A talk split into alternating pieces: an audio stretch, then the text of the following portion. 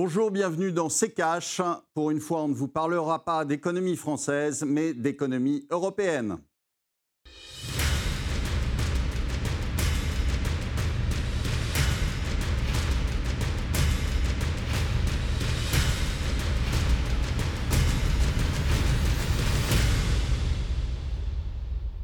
Bonjour, aujourd'hui nous allons vous parler du SMIC européen. Bonjour Estelle.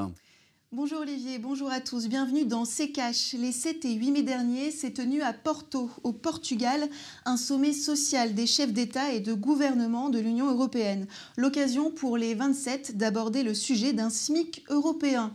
Une idée qui n'est pas nouvelle et dont on va parler dans cette émission. Et pour cela, en deuxième partie, nous serons en liaison avec Véronique Riche-Flores, économiste et présidente de Riche-Flores Research.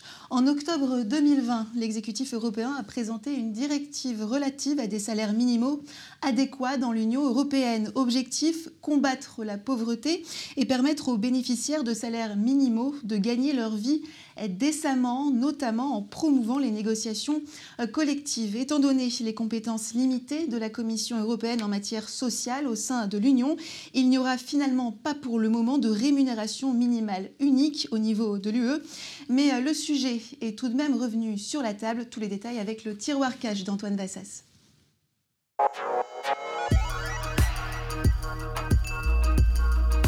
Le SMIC européen, c'est un sujet qui revient régulièrement à Bruxelles ces dernières années. Rien d'étonnant puisque chaque pays de l'Union européenne a son propre salaire minimum. Au sein même de l'UE, les disparités sont énormes. Si vous êtes un travailleur bulgare, votre SMIC s'élèvera à un peu plus de 300 euros, alors que si vous êtes luxembourgeois, il se rapproche de 2150 euros, 7 fois plus élevé. Et chez 6 pays membres, l'Autriche, Chypre, le Danemark, la Finlande, l'Italie et la Suède, il n'y a carrément pas de salaire minimum. Pas étonnant donc que les entreprises se délocalisent au sein même de l'Union dans ces pays, sans SMIC ou au SMIC très bas. Cela leur permet ainsi d'économiser très largement sur la main-d'œuvre tout en vendant leurs marchandises partout sur le territoire européen. Le dossier d'un SMIC européen est revenu sur la table lors du sommet social de Porto début mai, et évidemment les 27 se sont mis d'accord et l'ont adopté. Euh, en fait, euh, non, pas du tout, le projet est toujours dans l'impasse. Forcément, c'est complètement impensable d'uniformiser les salaires de pays qui ont autant de disparités, y compris sur le coût de la vie, et pour lesquels parfois pratiquer le dumping social ou salarial, faire venir les entreprises des pays étrangers chez eux, est primordial pour leur économie.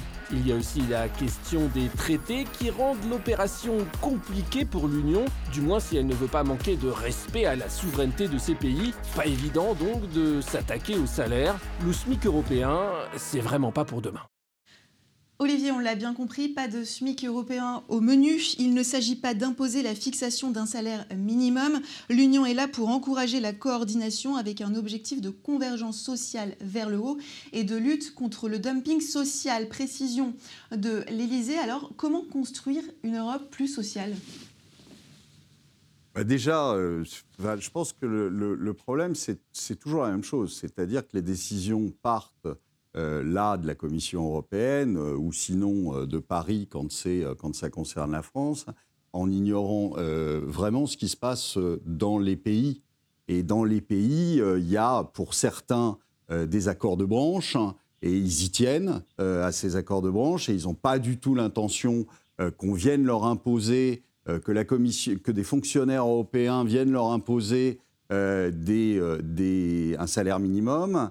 Euh, vous avez, on l'a dit dans le, euh, dans le tiroir cash, vous avez quand même des, niveaux de vie et, euh, qui sont, et des coûts de la vie qui sont complètement différents entre la Bulgarie et, ou le Portugal et le Luxembourg. Donc, on voit bien que c'est une espèce de décision que cherche à imposer la Commission européenne, mais, mais est-ce que c'est malheureusement, nécessaire une ça Europe ne peut se faire qu'au niveau des pays. Pardon. Est-ce que c'est nécessaire une Europe plus sociale aujourd'hui?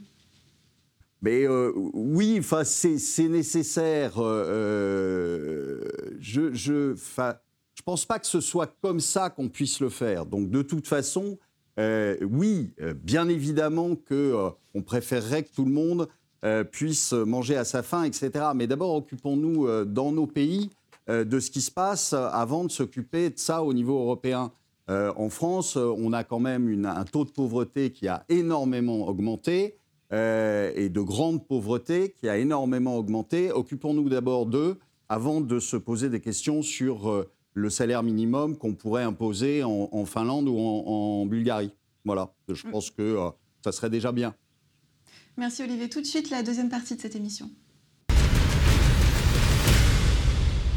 Et cette semaine, nous sommes en liaison avec Véronique Riche-Flores. Bonjour madame, vous êtes économiste et présidente de Riche-Flores Research. Bienvenue dans ces caches.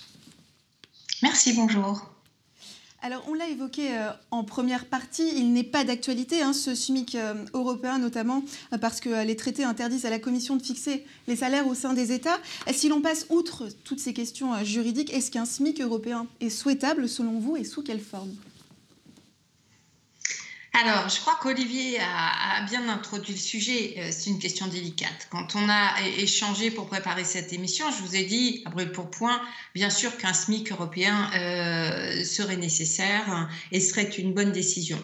Néanmoins, euh, je crois qu'immédiatement, on a parlé effectivement du fait que le SMIC n'était pas une réponse unique et que euh, ce dont on a besoin avant tout en Europe, me semble-t-il, c'est d'une Europe effectivement euh, plus sociale, notamment et tout particulièrement après cette crise et les effets de la crise sanitaire sur, sur la pauvreté, sur l'exclusion. On pourrait naturellement parler, par exemple, des difficultés du logement, qui, sont des difficultés de plus en plus rencontrées, largement rencontrées en Europe. Et, euh, donc, euh, finalement, la proposition d'un SMIC, elle est, euh, c'est presque la plus facile en réalité, et, la, plus facile, enfin, encore qu'on voit que même sur ce point, bien évidemment, on n'arrive pas à se mettre d'accord, mais c'est une proposition qui est un minimum d'assurance vers une protection ou un degré de protection pan-européen qui soit un petit peu plus efficace. C'est dans cela qu'effectivement cette proposition, et d'ailleurs c'est pas pour rien, si elle revient sur la table, c'est parce qu'on est, et chacun des pays européens euh, est face à une montée des inégalités et à une montée très violente de la pauvreté et de l'exclusion. Olivier, une réaction? Ben, une réaction, euh, euh, si vous voulez, on, est en train de s'occuper d'un salaire minimum, alors que le problème, c'est qu'on euh, pourrait déjà trouver un moyen pour faire baisser le chômage, parce que les chômeurs, ils s'en fichent du, salaire minimum. Ils n'ont pas de travail, donc ils n'ont pas de salaire. Donc, occupons-nous d'abord de ça. Je pense que c'est encore, pour moi, c'est un pur coup de com'. Euh, on voit d'ailleurs que euh, M. Macron euh, rame pour essayer de faire passer ça avant les élections de 2022. Donc c'est encore un, coup politique. Et, voilà, c'est comme, comme beaucoup de choses depuis plusieurs années en politique. on, fait des, on fait des annonces. Malheureusement, il n'y a pas beaucoup de faits derrière. En plus de ça, je vous dis, est-ce que c'est un est-ce que c'est une obligation pour les pays, notamment ceux qui n'en ont pas, les sept pays qui n'en ont pas euh, de salaire minimum, de mettre un salaire minimum, ou est-ce qu'on cherche une convergence des salaires minimums, c'est-à-dire un salaire minimum fixé par la, la Commission européenne dans tous les pays? Et là, on voit bien que ça ne pourrait pas marcher. Euh, puisque vous avez des coûts de la vie qui n'ont absolument rien à voir entre le Portugal. Je ne sais pas si vous êtes allé euh, euh, sur une terrasse au Portugal, vous ne payez pas la même chose que sur la terrasse rue de la Paix. Hein. ça n'a rien à voir. Donc voilà, donc c'est totalement impossible et on le sait. Et on a quand même un espèce de double discours de l'Europe. L'Europe qui cherche par exemple à faire rentrer l'Ukraine dans son sein alors que l'Ukraine, le salaire euh, est de 100, dollars par, euh, par mois, excusez-moi, mais euh, c'est bien pour une bonne raison. C'est pour essayer de faire baisser les salaires partout. C'est ça, c'est à mm. ça que ça sert. Ça sert aux délocalisations, ça fait délocaliser les entreprises. Et après, avec une petite larme, on vous dit ah bah il faudrait peut-être penser à faire un SMIC européen. C'est ridicule. Alors Olivier, vous évoquiez un, coup de com'. Pourtant, Véronique Riche-Flores, depuis le, sommet social de Göteborg en 2017, on a eu des dispositions législatives concrètes. Je pense par exemple aux directives euh, sur le temps de travail, aux directives aussi sur les travailleurs détachés. C'est aussi un coup de com' pour vous? C'est un peu moins un coup de com. Euh, on voit que la, directive, notamment sur le temps de travail, est, quand même euh, imposée et globalement suivie. Euh, de la même manière sur les travailleurs détachés, ce sont des sujets très importants. On l'a vécu en France notamment, mais pas seulement. Donc je pense qu'effectivement, il est important que la, la Commission européenne essaye de réguler cela et d'assurer de limiter au maximum la tentation du dumping social qui existe forcément dans un espace européen tel qu'il est euh, actuellement. Maintenant, euh, la, question, effectivement, c'est euh, de quoi on s'occupe? Est-ce qu'on prend des mesures pour assurer des effets d'annonce? Voilà, on en a mentionné certains, dont potentiellement le SMIC, ou est-ce qu'on veut une Europe beaucoup plus qui se donne des objectifs? Et c'est là qu'on est tenté d'accepter y compris des propositions qui, qui ne, ne, sont certainement pas suffisantes, d'accepter ces propositions dans l'espoir qu'effectivement on aille de l'avant petit à petit, comme c'est euh, le cas en Europe. Euh, maintenant, euh, je bien accepter que cette, cette approche soit très optimiste finalement et assez naïve sur la réalité européenne. Je n'ai pas vraiment de désaccord avec ce qui a été exprimé par Olivier Delamarche, à vrai dire. Donc, on, on voit bien qu'effectivement, on a à la fois parfois un problème de développement économique. Il ne s'agit pas d'imposer un SMIC à des pays qui n'auraient pas les moyens euh, tout simplement d'y faire face. Il faut le, projet européen à l'origine, c'est un projet de convergence, de développement et d'élévation du niveau de vie vers les pays euh, les plus riches. C'est pour ça que tant de pays euh, pauvres ou plus pauvres sont attirés par cette intégration à l'Europe. Ce qu'on constate néanmoins, c'est que en général, bien souvent, après avoir intégré l'Europe, la plupart des pays dans un premier temps passent une marge d'escalier assez favorable en termes de productivité, d'investissement, etc. Et qu'après, les divergences se recreusent. Et ça, on ne sait pas faire. Pourquoi? Parce qu'effectivement, la politique européenne de développement structurel, au-delà des fonds dédiés à certains pays, etc., qui également ne sont pas toujours très heureux hein, en termes de conséquences d'ailleurs, eh bien, euh, cette politique structurelle de développement n'existe pas, ou très peu. On, a, euh, on en a une illustration avec les plans, le fameux plan de relance européen, qui en réalité est bien, bien limité, et, euh, et dont on risque de ne pas voir beaucoup d'effets structurels en termes précisément d'amélioration de la productivité et de distribution de ces gains de productivité avec une meilleure répartition de ceci à la population. Ah, ça, ça concerne notamment euh, l'emploi, donc le SMIC. À côté de ça, effectivement, nous sommes dans des sociétés où euh, l'inclusion au marché de l'emploi est éminemment plus difficile qu'elle ne l'était il y a 20 euh, ou 30 ans, voire davantage. Hein. Et, probablement risque de le devenir de plus en plus, notamment face à la montée des nouvelles technologies, la digitalisation, etc. Et c'est là qu'on a, euh, a envie de dire, attention, il faut peut-être un SMIC, en tout cas c'est mon avis, euh, différencié selon les pays, et peut-être un objectif de, euh, de convergence d'ailleurs euh, euh, et d'augmentation de, minima, de ces minima sur le long terme. Mais il nous faut aussi nous préoccuper de plus en plus de l'inclusion et des exclus du marché de l'emploi. Mmh.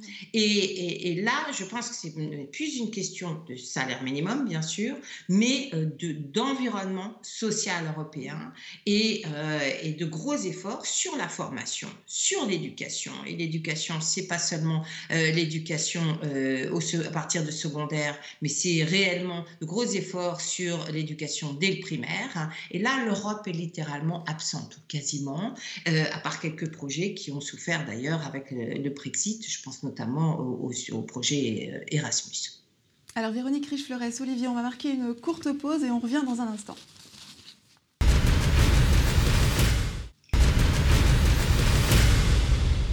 Bienvenue dans CKH. Si vous nous rejoignez au sommaire cette semaine, l'Europe sociale et l'idée d'un SMIC européen. Et pour cela, nous sommes en liaison avec Véronique Riche-Flores, économiste et présidente de Riche-Flores Research. Alors, Olivier, petite question autour de cette proposition de la Confédération européenne des syndicats. La Confédération proposait en novembre dernier l'établissement d'un seuil en dessous, en dessous duquel les salaires minimums légaux ne devraient pas tomber, soit au minimum à 60% du salaire médian brut et à 50% du salaire moyen brut. Ça pourrait être une bonne piste, par exemple, sans vouloir imposer quoi que ce soit? C'est déjà le cas. C'est déjà le cas. Vous prenez le, salaire minimum, par exemple, au Portugal, qui est euh, quand même très bas. mais qui est à, de mémoire, 60, 60% ou 60, un petit peu plus de 60% du revenu médian. Donc c'est déjà le cas. Donc il n'y a pas de, il a pas une proposition extraordinaire et puisque dans la plupart des pays, vous êtes autour de ces 60% du revenu médian. Donc, euh, euh, rien de nouveau sous le soleil. Non, il y a, quelque chose qui, euh, aussi sur lequel on, peut discuter, c'est que vous avez quand même pas mal d'études qui ont été faites justement sur le SMIC en disant que le SMIC, écarté du marché du travail, les gens peu qualifiés et les jeunes et les gens peu qualifiés. Donc que ça avait un effet en fait contraire à ce que on pourrait penser. Euh, puisque ça les sortait de, euh, euh, du jeu, c'est-à-dire du travail. parce que les, entreprises ne voulaient pas employer des gens peu qualifiés à, au SMIC. Donc, on peut se poser aussi la question de savoir si réellement c'est une bonne idée. Véronique Riche-Flores, vous évoquiez tout à l'heure les objectifs de l'Union européenne. Alors, lors du sommet social de Porto début mai, les dirigeants des 27 ont approuvé le plan d'action de la Commission. Il prévoit trois objectifs à l'horizon 2030, augmenter à 78% le taux d'emploi, former chaque année au moins 60% des adultes et réduire de 15 millions le nombre des personnes menacées de pauvreté ou d'exclusion sociale. Une évaluation de ce plan est prévue euh, en 2025. Ce sont euh, des objectifs qui sont plutôt concrets. Est-ce qu'ils sont assez ambitieux selon vous? Ah, c'est souvent, euh, c'est souvent le problème avec la Commission européenne. Si vous allez sur le site de la Commission, on, découvre euh, quelque chose qui est idyllique avec des, projets, des, propositions, que ce soit sur l'emploi, y compris euh, sur l'aspect environnemental, le social, où on a vraiment l'impression que l'Europe déploie des moyens et des objectifs très très ambitieux. Et puis, euh, et puis il y a la réalité et ce qu'on observe au fil du temps, où force est de constater qu'on n'est pas tout à fait la même chose que ce qu'on observe sur le site. Donc il y a beaucoup de bonne volonté et je dirais que les choses se sont plutôt améliorées avec l'arrivée de Madame van der Leyen, c'est depuis deux ans. Euh, la question, c'est euh, comment, comment on passe le cap entre cette ambition et la concrétisation de ces objectifs. Et euh, là, on, on, sait beaucoup moins bien faire. Donc oui, les objectifs sont ambitieux, ils sont assez tentants. Je pense qu'ils pointent du doigt d'ailleurs le plus souvent de réelles questions la formation professionnelle, la formation au fil de la vie, euh, l'intégration, l'augmentation du taux de, euh, participation, euh, surtout dans une économie avec une population très rapidement vieillissante, est un impératif. Reste à savoir comment on y parvient et manifestement, il nous manque un, un pont entre ces objectifs et la capacité d'avancer vers cela. Euh, la meilleure, euh, la meilleure illustration, d'ailleurs, c'est effectivement ce que pouvait euh, offrir comme proposition la Commission européenne il y a quelques années aux nouveaux entrants en termes d'évolution de leur pouvoir d'achat, de, leur niveau de vie, et puis ce qu'il en a été réellement. Donc on voit que ça ne fonctionne pas. Il n'y a, pas, a pas les dispositifs d'accompagnement ou de contrainte, d'ailleurs, pour obliger les pays à avancer vers ces directives qui sont pour le, pour le coup, là, plutôt séduisante et en général assez bien ciblée, il faut le reconnaître. Olivier, vous êtes d'accord Il n'y a pas assez de contraintes? Ah non, c'est pas une question de, de, contrainte ou pas. Moi, déjà, je trouve qu'il euh, y en a trop avec le, avec l'Europe, mais le, problème, c'est euh, c'est de mettre des, des, des, des, c'est d'avoir des ambitions qui sont euh, réalistes. Or, on, on, sait très bien, parce que malheureusement, l'économie est ce qu'elle est et, euh, les, décideurs économiques sont ce qu'ils sont. Et euh, on sait très bien que euh, ces objectifs ne resteront que des objectifs sur le papier. je veux dire, rappelez-vous quand même la construction de, l'Union européenne. On nous promettait quoi? On nous promettait plus de croissance, on nous promettait moins de chômage, on nous promettait plus de pauvreté. Euh. Et puis, dans les pays, euh, c'est le programme de tous les futurs présidents qui vous annoncent qu'avec eux, il n'y aura plus personne dans la rue, qu'il euh, n'y aura plus de chômeurs, qu'on aura une croissance de 5 ou 6% etc. Oui, sauf que non. Donc, et puis en plus, on ne fait rien pour y parvenir. Donc, c'est toujours la même chose. et on a un discours qui est un discours pour faire rêver et puis, il y a la dure réalité des choses euh, qui ne correspond pas vraiment à ce qu'on nous avait annoncé. Véronique Riche-Flores, je voudrais vous faire réagir à cette déclaration de l'eurodéputée Modem Sylvie Brunet. C'est évident que si on a de trop grandes distorsions, notamment sur les conditions sociales, on crée du dumping social. C'est le principal problème aujourd'hui, le dumping social? Euh, ça fait partie des problèmes, je ne mettrai pas euh, en numéro un. Euh, c'est une réalité, mais qui dépasse largement les frontières de l'Europe. Et, euh, je pense qu'on on a plus de. parce qu'on a pris un certain nombre de décisions aussi, hein, les, dispositions sur les travailleurs détachés aussi aident, hein, et, qu'il y a une, un, environnement qui, qui, qui, protège quand même un petit peu en Europe. Le vrai dumping social, il, vient surtout de ce qu'on importe, hein, et effectivement de la position de l'Europe par rapport au reste du monde, en particulier euh, de, l'Asie. Donc, euh, il me semble que euh, oui, enfin, dans ces, propos sont assez justes. Est-ce qu'ils sont aujourd'hui le point euh, numéro un qui, moi, me, préoccupe? Euh, Je dirais non. Euh, le point qui me préoccupe le plus, c'est de voir partout de l'exclusion galopante et, finalement l'absence de, de, mesures choc, de plans de développement pan-européens à la hauteur des enjeux qui ne sont pas seulement des enjeux domestiques de chacun des pays, mais de la place de l'Europe dans le monde de demain d'ailleurs. Alors justement, euh, avant de, avant de se quitter, une dernière question. La pandémie et la crise euh, que, que l'on vit aujourd'hui actuellement, est-ce qu'elle peut faire évoluer le regard euh, des Européens sur leur modèle social et est-ce que ça pourrait être un accélérateur d'une Europe plus sociale? Euh, la crise est surtout pour l'instant un accélérateur des inégalités et d'une situation euh, gravissime avec des questions euh, pour le futur très, très inquiétantes. Est-ce que le choc les chocs sociétaux qui peuvent en découler et la prise de conscience politique peut faire avancer l'Europe vers ce chemin-là, ou euh, les mesures prises par ailleurs par M. Biden aux États-Unis, qui euh, me semble pour le coup euh, pouvoir inspirer et aider l'Europe à, sortir du chemin de l'ultralibéralisme qui a marqué son cheminement jusqu'à maintenant. Peut-être mais on n'y est pas et, je pense que ce qui se profile aujourd'hui par rapport à l'ampleur du choc euh, est, très inférieur à, ce dont on aurait besoin.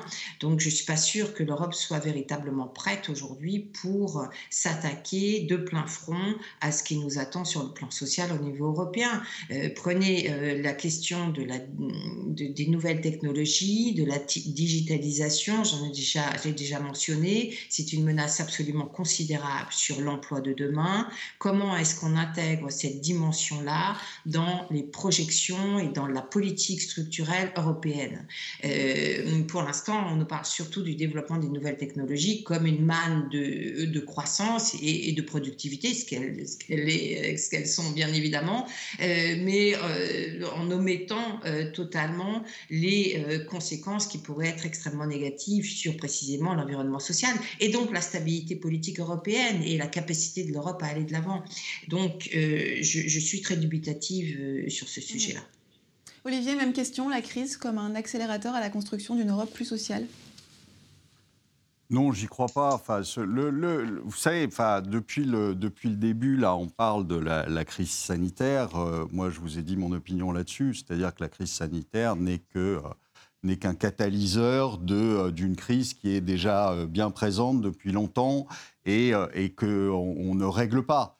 Euh, on a vu les dysfonctionnements euh, de l'Europe. Moi, vous savez que je ne suis pas un européiste convaincu, euh, c'est moins qu'on puisse dire. Et donc, ce que j'aimerais surtout sur l'Europe, c'est qu'elle nous fiche la paix et qu'à un moment, on récupère un peu de souveraineté et qu'on puisse, et qu'on puisse aller de l'avant. Mais je ne crois pas à ce que l'Europe puisse faire quoi que ce soit pour la bonne et simple raison qu'on le voit là sur ce thème, c'est vous avez besoin de l'unanimité pour faire, pour bouger le petit doigt, et que donc, de toute façon, vous aurez des pays qui ne seront jamais d'accord parce que ils n'ont pas le même rythme, ils n'ont pas les mêmes modèles économiques, ils n'ont pas euh, ils n'en sont pas au même stade, si vous voulez, et que donc, visiblement, vous l'Europe est un, un blocage, est un blocage depuis 20 ans, et, et, ça va continuer comme ça tant que vous aurez une Europe qui, qui intègre des pays qui euh, n'ont absolument aucun rapport les uns entre les autres et qui donc jouent leurs cartes. Et là, je pense que la, crise l'a bien prouvé, la crise sanitaire, c'est que quand il y a des problèmes, qu'est-ce qu'on fait? Eh bien, on joue pour soi. Et, euh, à ce moment-là, l'unité européenne euh, est un divorce flagrant. Hein, on nous fait le coup du euh, couple franco-allemand, mais le couple franco-allemand, ça fait un moment qu'ils couchent plus ensemble. Donc voilà, on est, on est sur des, un, espèce de, d'amalgame. C'est pas une unité, c'est un amalgame de pays qui sont complètement différents, qui n'ont pas la même histoire, qui n'ont pas le, même, le même stade de développement et qui se fichent bien de des, idées, des idées euh, euh, d'une Europe euh, qui n'en finit pas de stagner depuis 20 ans. Ce sera le mot de la fin. Merci beaucoup Véronique Riche-Flores d'avoir été parmi nous dans cette émission. Je rappelle que vous êtes économiste et présidente de Riche-Flores Research. Olivier, nous, on continue avec les questions cash. Question de Laurent. Olivier, les banques sont au cœur des PGE. Peut-on dire que c'est finalement une bonne affaire pour elles? Alors c'est une bonne affaire si euh, l'État euh, qui a euh, mis sa garantie sur ses emprunts les rembourse. Mais c'est pas écrit ça. Et justement, ça pose un problème. Sinon, en revanche, si on les oblige à abandonner leurs créances, elles qui euh, aujourd'hui sont euh, extrêmement fragiles, ça va être compliqué. Euh, et ça va peser sur leur, leur, portefeuille de créances qui va devenir de fait irrecouvrable. Et donc, je ne suis pas sûr que ce soit le bon calcul pour les banques. Donc, si c'est l'État, ben, c'est l'État, en fait, c'est nous. C'est nous qui allons euh, euh, effacer la dette. Il y a quelqu'un, euh, il faut quand même se mettre dans la tête qu'il y a toujours quelqu'un au bout qui paye. Donc, si l'État efface la dette d'un trait de plume et qu'il dit à ce moment-là qu'il va rembourser à la place de celui qui avait, la, qui avait contracté la dette, il va rembourser les banques, qui est-ce qui rembourse les banques? C'est vous, c'est nous. Euh, dans nos impôts. Donc euh, euh, il, faut, il faut toujours essayer de remonter à la source. L'État, ce n'est pas, pas un Chinois avec, avec un gros chéquier. C'est nous, l'État, collectivement. Et donc, si l'État efface une dette, elle n'est pas effacée pour tout le monde. C'est nous qui allons rembourser. Merci Olivier, c'est la fin de cette émission. Merci de l'avoir suivi. Prochain rendez-vous la semaine prochaine et vous serez en, compagnie d'Amira Benjabala. Jean-Pierre, en attendant, rendez-vous sur rtfrance.tv pour découvrir euh, nos précédentes émissions. Et puis n'oubliez pas aussi de poser vos questions à Olivier sur les réseaux sociaux avec le hashtag RTCash. Olivier, on se quitte avec votre dernier mot. Eh bien, écoutez, l'Europe, euh, c'est un organisme qui monte par l'escalier et qui risque fort de descendre par la fenêtre.